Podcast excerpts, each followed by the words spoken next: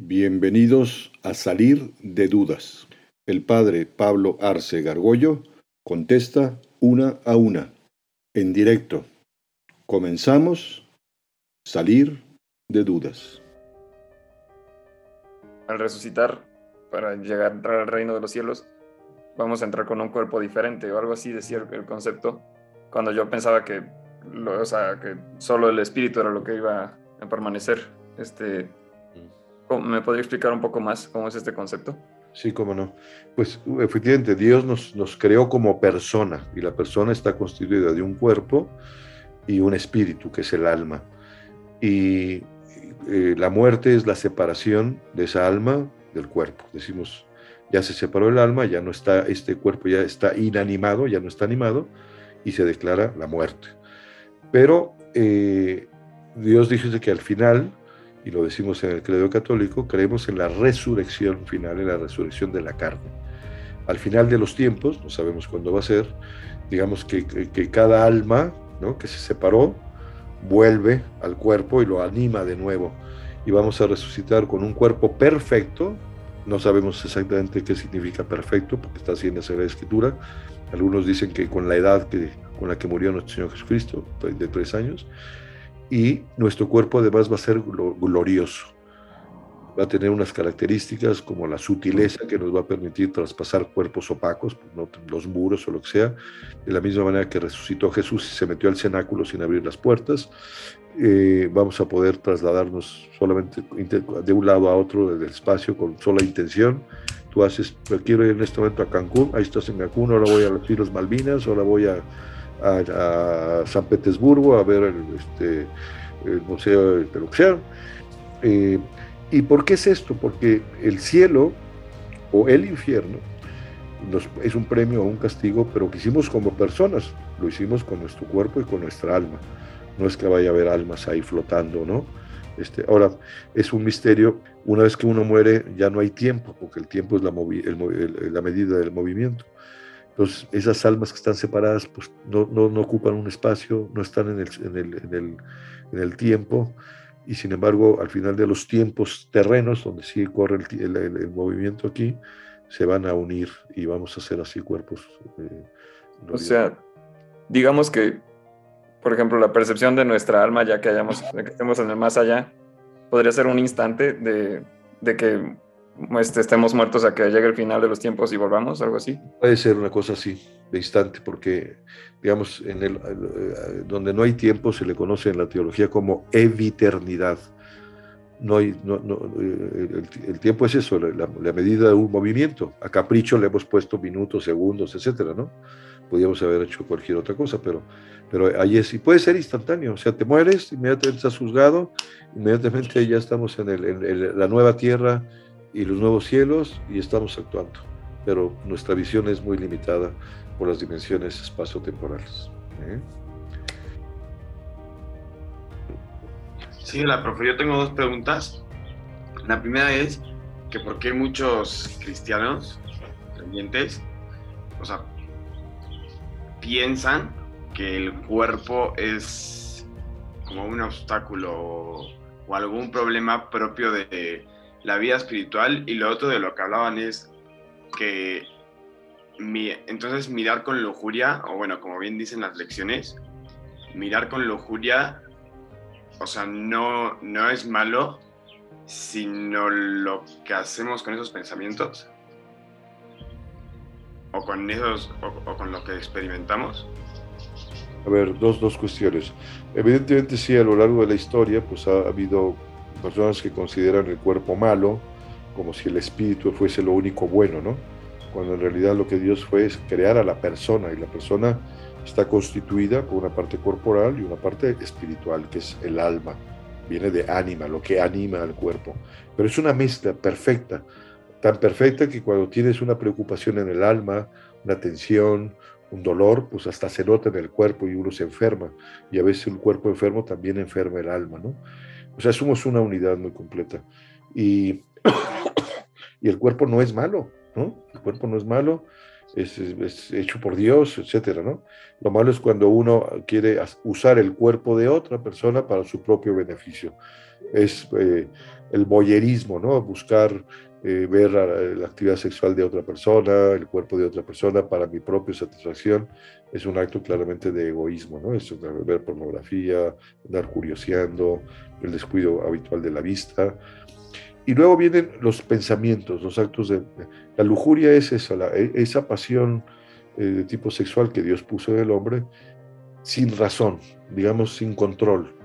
Y, no, cuando una, o sea, uno tiene que saber cuidar la vista. Una persona que se dedica a estar viendo mujeres y, y desvistiéndolas, digamos, con su imaginación, o anda buscando qué le ve tal, primero eh, acaba tontito, ¿no? O sea, no tiene capacidad de ver con ojos limpios, ¿no? Y ya trae la mirada muy sucia, quizá muy manchada por mucha pornografía, muchas cosas que le, hace que ya traiga unas manchas tremendas y pobre, está viendo, cuando pues tienes que ver el cuerpo humano como una maravilla de Dios, ¿no? Sin querer usarlo para tu propio gusto y satisfacción. O sea, la lujuria solo se contrarresta con la parte virtuosa, que es la virtud de la castidad, aprender a cuidar la vista, aprender a cuidar el tacto, en la manera como tratas a otras personas, eh, tu misma impulso sexual, decir, pues tengo ganas ahorita, me masturbo, pues no, no, tengo que aprender a tocar el piano, no voy a andar manoseando a lo tonto, estoy haciendo el ridículo delante de Dios que quiere que hagas una melodía espectacular con una mujer y es una sinfonía que saca eh, unos fulgores atómicos del inmenso amor de Dios. A eso estamos llamados. ¿eh?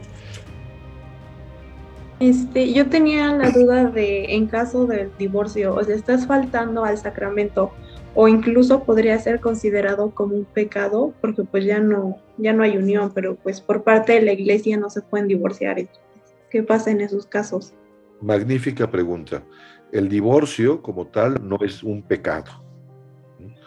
Eh, evidentemente eh, el matrimonio por la iglesia delante de Dios queda claramente establecido. Lo que Dios unió no lo separa el hombre. Ni siquiera el Papa puede separar eso. Si hubo verdadero matrimonio.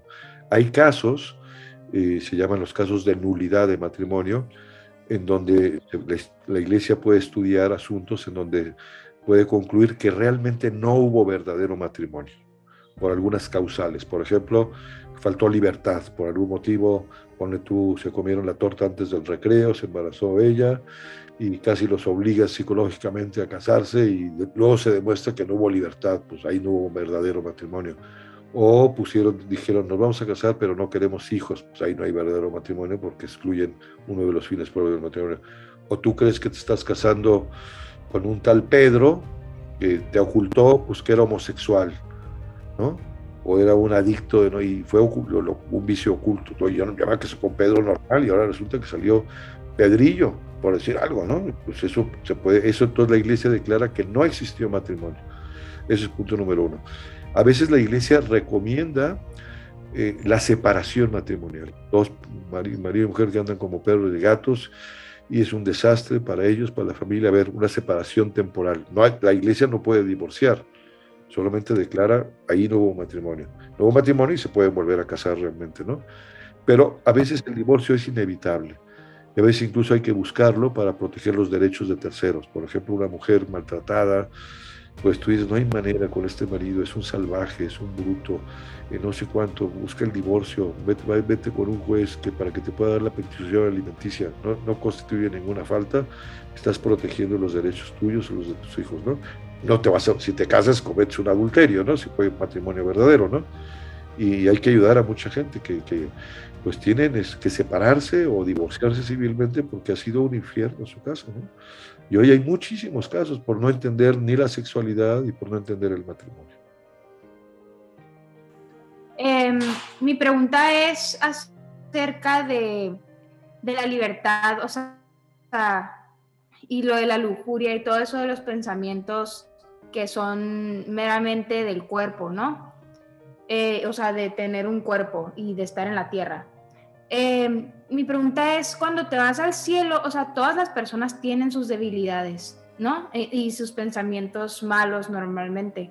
Mi pregunta es, cuando te vas al cielo, dicen que todo es felicidad y todo es, y no, no existe el pecado en el cielo porque somos meramente espirituales, pero no, sé cómo funciona eso, o sea, ¿cómo puedes ¿cómo puedes no tener pensamientos de esos en el cielo? no sé si me di a entender. Me parece que sí, a ver si logro, logro contestarte. Primero, efectivamente, el ser humano, pues es, Dios nos hizo eh, personas. La persona está constituida de un cuerpo y un espíritu, el alma. Y es una, una mezcla perfecta, ¿no? Que interactuamos y cuando tenemos hasta alguna preocupación muy seria, una tristeza y todo, pues se refleja incluso en el cuerpo. Estamos tensos, se refleja en el cuerpo. Somos una unidad, ¿no? Y efectivamente Dios puso un gran impulso sexual en la persona humana, porque Dios quiere, lo hemos dicho, que el hombre y la mujer tengan muchísimo sexo, lenguaje corporal, siempre y cuando lo hagan como personas y no equiparado a los animales. Y efectivamente hay cosas de la memoria, de hechos que hemos hecho, o de la imaginación, fantasías de tipo sexual o lo que sea. El hombre tiene que tener la capacidad de una virtud, que es la virtud de la castidad, de saber controlar la vista, el oído, la imaginación, como lo mismo, pues virtudes para aprender a comer o vivir sanamente o, o, no caer en un estado de pereza absoluta, necesita vivir eh, justamente las virtudes. ¿no? Y cuando nosotros vayamos al cielo, pues no somos unas almas separadas. La muerte es la separación del alma del cuerpo, pero vamos a recibir, digamos, el premio del cielo o el castigo del infierno como personas, con nuestro cuerpo y con nuestra alma.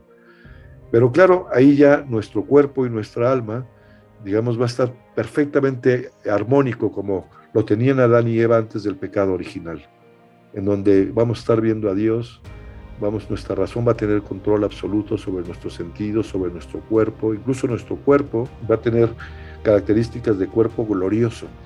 Es decir, unas por ejemplo, la sutileza, vamos a poder traspasar cuerpos opacos, muros y todo, vamos a desplazarnos de un lado a otro, vamos a ver a toda la gente que hacía referencia a nosotros, familiares, parientes, amigos, vamos a ver todo lo que pasa en la Tierra, vamos a conocer los misterios de la naturaleza, de la física, de la atómica, de todo.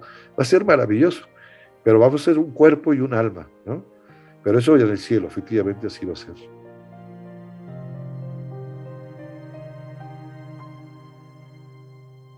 Atrévete a preguntar. Envía tus preguntas por correo electrónico a salir de dudas seguido arroba juandiegonetwork.com.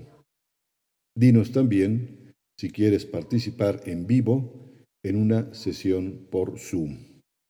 Está claro, hay que salir de dudas.